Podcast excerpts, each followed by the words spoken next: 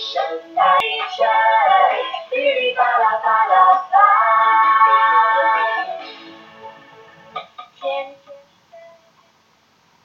嗨，大家好，这里是妈妈直播课堂，欢迎锁定荔枝广播电台来收听妈妈直播课堂，我是主播小小，每日分享点滴感悟尽在妈妈直播课堂。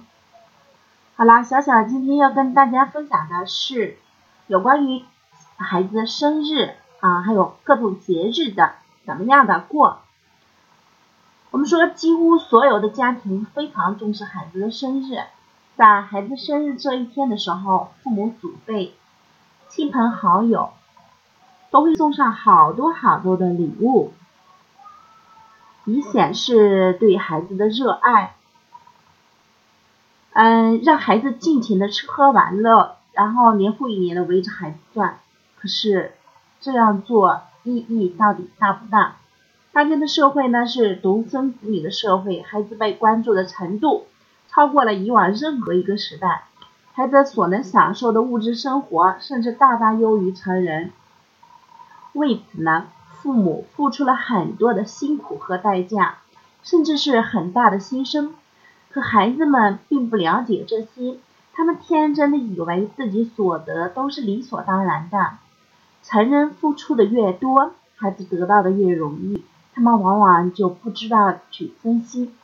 孩子过生日的时候，家长为了让孩子更快乐而给予礼物的行为本身也是无可无可厚非的。但是我在这里想说，利己是快乐，利人也是快乐。那么物质的满足能给别人带来快乐，精神的满足同样也能带来快乐。而这个精神上的快乐，无论是对孩子还是对大人都更重要。更是不可缺的，因此，我们的这一天给予孩子的更多的应该是一种精神上的快乐，或者是一种精神生活上的一种享受。那么，生日对于孩子来说是一个非常重要的、具有特殊意义的日子，同时呢，对于父母来说也是一个具有特殊意义的日子。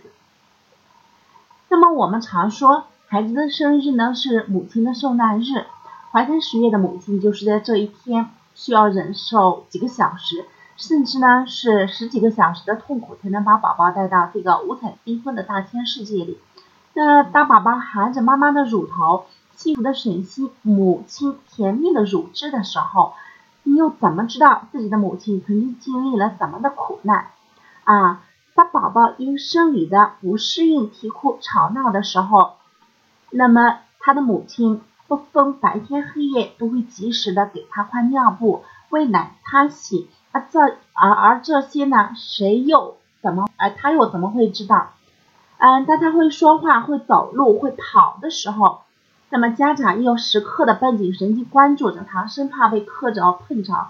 当他上了幼儿园的时候，家长又要给他交一笔费用，天天去接送。对这些无偿的爱的付出。如果父母不说出来，孩子们又怎么能去了解呢？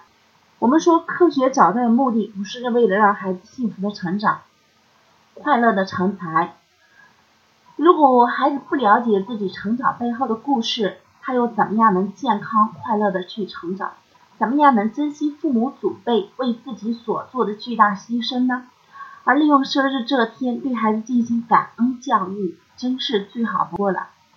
孩子呢，在这一天呢，不仅仅需要享受物质上的快乐，更需要得到精神上的快乐、感恩的快乐。我们也可以这样来操作，比如说在过生日的前几天呢，家长要念叨：宝宝的生日快到了，原来住在妈妈肚子里的宝宝呢，啊，就是在这一天离开妈妈肚子的。妈妈把你生下来的时候，好痛好痛啊！那天全家人都在欢迎你。